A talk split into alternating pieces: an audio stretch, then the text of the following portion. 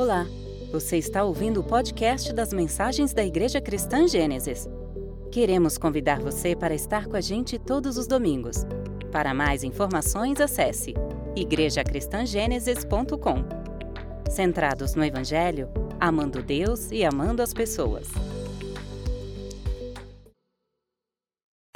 Boa noite a todos. Nós estamos no 13 terceiro domingo ou 13 terceiro episódio da nossa série de mensagens Pecados de Estimação. E eu gostaria de te convidar a você abrir a sua Bíblia num texto que é bem conhecido de todos nós, que é o texto de Provérbios, capítulo 25, verso 28. Provérbios, capítulo 25, verso de número 28.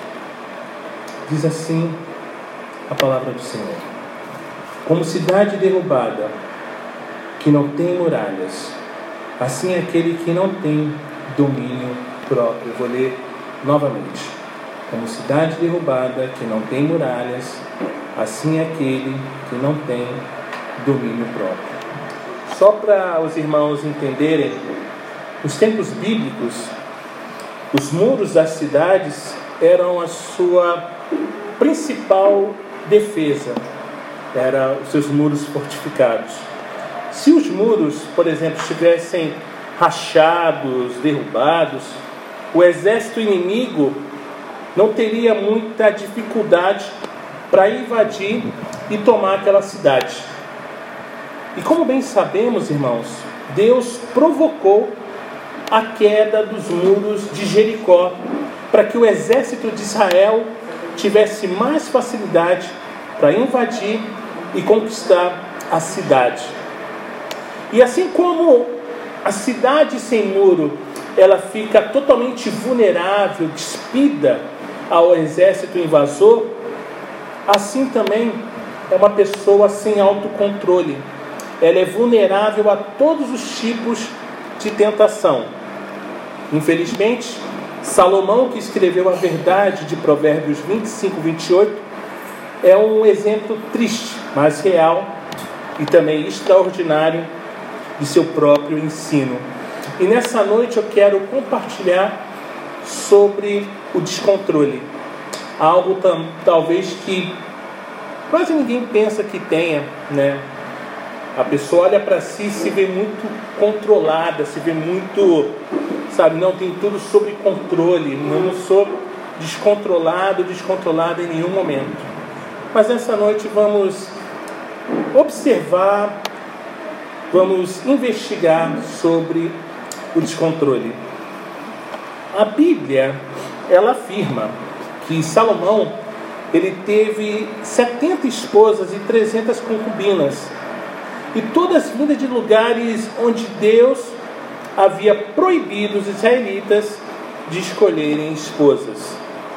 Salomão então ele deixou de lado é, aquilo que era algo que o Senhor colocou e simplesmente se deixou levar pela paixão.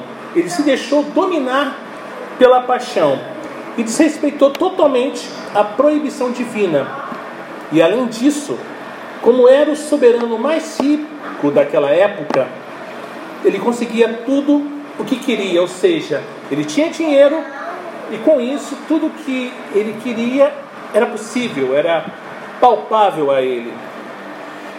Mas ao invés de exercer autocontrole, o rei desconsiderou o seu próprio conselho e permitiu que a sua paixão desenfreada corresse solta. E Salomão lhe pagou um alto preço pela falta de controle. Quantas vezes, irmãos, nós já não pagamos um alto preço pelo nosso descontrole? Você de repente para neste momento e pensa: quantas e quantas vezes você pagou um preço pelo seu descontrole, pela sua falta de controle? As suas esposas levaram seu coração para longe do Senhor. E como resultado, Deus dividiu o reino de Salomão nos dias de seu filho Roboão, e a dinastia de Davi foi simplesmente mutilada daquela época em diante. Tanto em Provérbios quanto nas cartas do Novo Testamento, irmãos, a Bíblia fala bastante sobre autocontrole. Segundo o apóstolo Paulo, autocontrole é fruto do espírito, como lemos e conversamos semana passada em Gálatas 5. E Paulo, ele inclui o descontrole na lista dos pecados que iriam caracterizar os últimos dias. Não é à toa que nós temos visto uma falta de controle muito grande nos dias de hoje na nossa sociedade. Temos visto a nossa sociedade totalmente descontrolada, com pavio muito, mas muito curto. E ao instruir Tito sobre o ministério em Creta, Paulo manda diversas vezes que ele exorte os crentes a terem controle. E lembra que a mesma graça que produz a salvação também nos capacita a sermos equilibrados. Em suas duas cartas, o apóstolo Pedro ele nos incentiva várias e várias vezes a ter bom senso ou autocontrole. Olha quem pede bom senso e autocontrole. Pedro, aquele que quando viu um soldado chegando, cortou-lhe a orelha. Pedro, aquele que era totalmente sangue nos olhos, era muito pavio curto.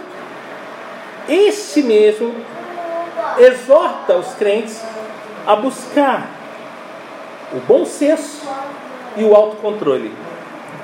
E a despeito de ser um ensino bíblico, eu acredito, irmãos, que o autocontrole é uma virtude que recebe pouquíssima atenção de forma consciente da maioria de nós cristãos, e isso é um problema. A comunidade cristã impõe limites que nos impedem de cometer pecados óbvios. Mas dentro desses limites, nós vivemos a nosso bel prazer. Raramente dizemos não a desejos e emoções. Nós somos levados muito por nossas emoções. Nós somos caracterizados por isso, por, pelas emoções. E nós precisamos aprender a ter razão, a buscarmos ter uma vida que se viva pela razão e não pela emoção, irmãos. A falta, a falta de controle, de autocontrole, talvez seja um dos nossos pecados mais intocáveis. E porque o toleramos, ficamos mais vulneráveis aos outros pecados intocáveis. O descontrole da língua, por exemplo, abre caminho para todos os tipos de conversas pejorativas, como sarcasmo, fofoca, calúnia, menosprezo, humilhação, etc, etc, etc. Mas, pastor, o que, que é autocontrole? Talvez é o domínio ou governo cauteloso sobre nossos desejos, anseios, impulsos, emoções e paixões. É dizer não na hora certa. É ter comedimento nas vontades e atitudes legítimas e restrições absolutas daquilo que é pecado. É o dizer não à minha carne quando a minha carne quer algo contrário. É o dizer não quando eu me posiciono a algo que é completamente contrário à vontade de Deus e por amor a Deus eu digo não. Eu tenho esse autocontrole para minha carne fazer aquilo vai me satisfazer e muito, mas para o Senhor vai causar algo muito profundo. Isso é ruim. Isso vai entristecer o coração do Senhor. Por exemplo, ter moderação quanto ao uso da TV e restringir totalmente a pornografia na internet. O autocontrole, conforme a Bíblia, não é exercido por força de vontade. Conhecemos muitos não crentes que mostram autocontrole em áreas específicas em suas vidas, porque desejam alcançar um objetivo, mas têm pouco ou nenhum autocontrole em outros aspectos. Um atleta, por exemplo, ele pode ser regrado na alimentação, mas possui um gênio de cão e tem ataques de nervos homéricos. No entanto, o autocontrole, de acordo com a Bíblia, está presente em todas as áreas da vida e exige confronto incessante com as paixões da carne que batalham contra nossas almas. Esse autocontrole, igreja, depende da persuasão e capacitação do Espírito Santo. Exige de nós que nossas mentes sejam continuamente expostas aos ensinos de Deus e que oremos sem cessar, pedindo que o Espírito Santo nos conceda vontade e poder para exercitarmos autocontrole.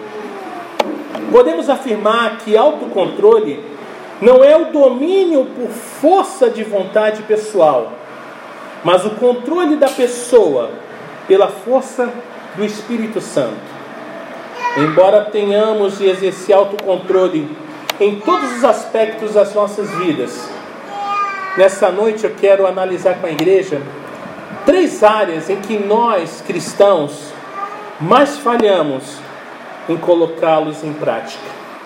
E a primeira área nessa noite que eu quero compartilhar com a igreja é a da comida e bebida. E eu quero deixar bem claro aqui, irmãos, que eu não estou expondo quem tem o famoso problema de peso, porque eu estaria falando de mim mesmo. A condição pode ou não ser causada pelo descontrole no garfo. Um dos homens mais controlados que eu já conheci lutou a vida inteira contra a balança. Por outro lado, alguém que come um boi inteiro, quem nunca ouviu esse termo, sem engordar uma grama, talvez seja por esse motivo, motivo descontrolado em relação à comida e à bebida. Quem não conhece alguém que come, come e come e que não engorda? Não é não, seu José? Não é não, Pati?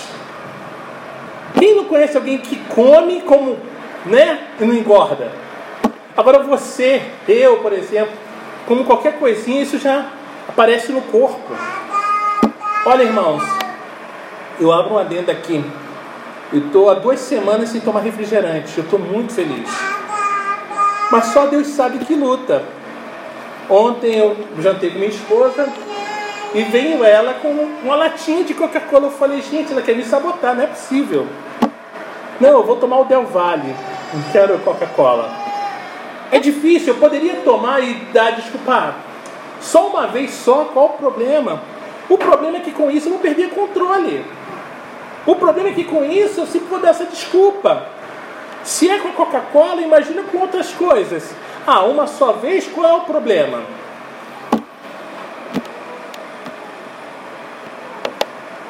Conheço um homem cristão fiel que bebia 12 latas de refrigerante todos os dias. Eu costumava, irmão, ser assim louco por sorvete e traçava sempre um copo de sorvete depois do jantar e outra antes de dormir. Nesse caso, Deus me concedeu o controle, me converteu, na verdade, do descontrole, ao me mostrar que uma coisa tão inocente enfraquecia o autocontrole em áreas mais importantes da minha vida, porque eu tirava desse exemplo e colocava em outras áreas da minha vida. Eu entendi que não posso ser descontrolado em uma área e controlado em outra. Não tem como, irmãos.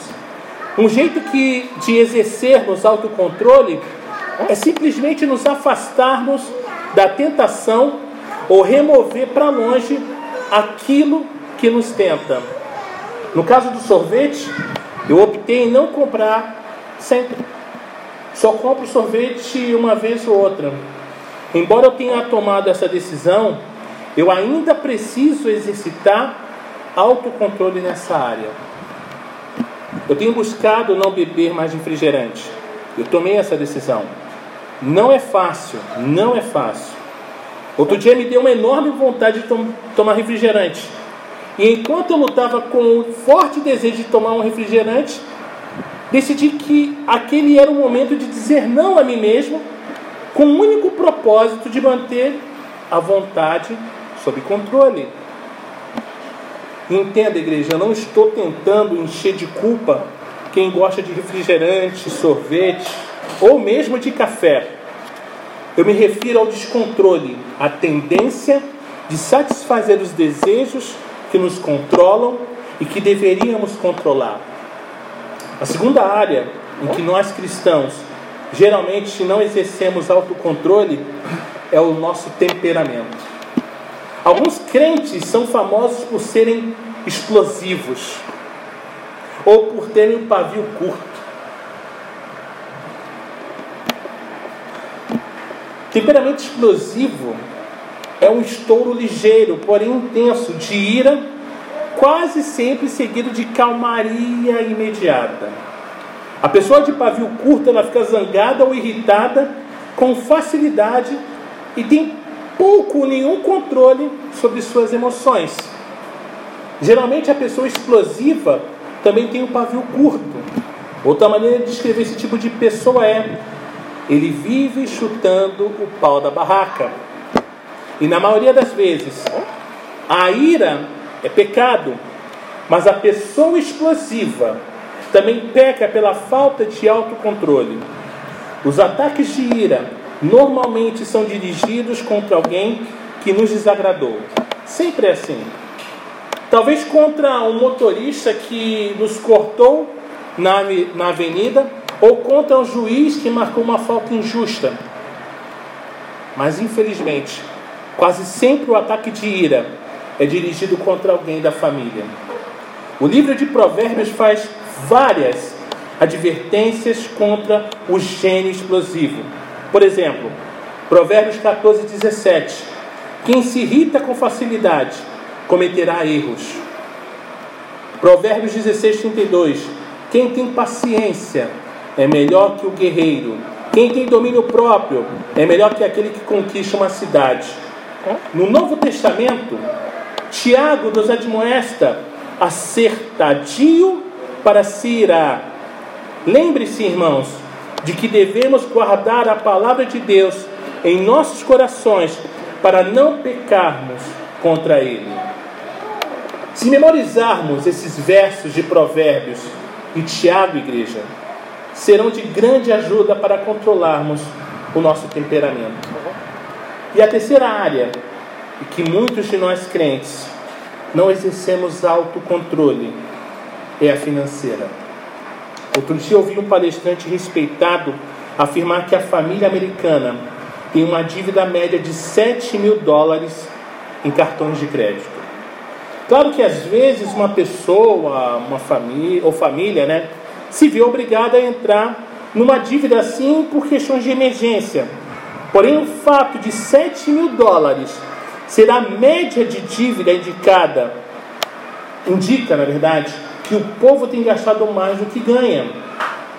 Como nação, não temos exercido autocontrole financeiro, pelo contrário, temos satisfeito o nosso desejo de consumo.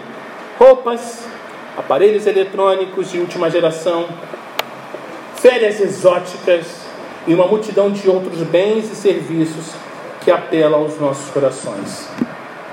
O fato de existirem nos Estados Unidos organizações cristãs voltadas única e exclusivamente a ajudar os crentes a controlar suas finanças mostra que o problema é uma realidade em nosso meio. Essas organizações estão simplesmente ajudando as pessoas a exercerem autocontrole Contudo, não são apenas os endividados que se descontrolam nos gastos. Muita gente rica inclusive cristã, satisfaz todos os desejos de seus corações. São parecidas com o autor de Eclesiastes, supostamente Salomão, que diz: Não me neguei nada que os meus olhos desejaram. Não é satisfazendo, igreja, todos os desejos do coração, mesmo podendo e sobrando, que vamos conquistar autocontrole, que é fruto do Espírito. Existem muitas outras áreas e que necessitamos praticar autocontrole. Por exemplo, gastar um tempão diante do computador, mesmo que não seja em sites pornográficos, televisão em excesso, impulso por compras, obsessão por algum hobby, fanatismo por esportes. Em geral, os homens precisam de muito autocontrole em relação aos olhos e pensamentos, particularmente numa época de roupas femininas cada vez mais diminutas e transparentes. Eu poderia aqui mencionar outras áreas que são facilmente atingidas pela falta de autocontrole. Portanto, eu quero nessa noite, igreja, incentivar os irmãos a refletir em sua própria vida. Há em vocês, igreja, desejos, anseios ou emoções um tanto descontrolados Lembrem-se de que estamos em uma série de mensagens sobre pecados de estimação, pecados que toleramos em nós. Como o autocontrole não é uma virtude muito enfatizada entre os cristãos, observamos que somos descontrolados em alguns aspectos de nossa vida. Em sua busca por crescimento nessa área, eu quero te lembrar, igreja, de que autocontrole é fruto do Espírito e somente pelo poder capacitador de Deus que conseguiremos algum progresso nessa área. Que Deus nos bendiga.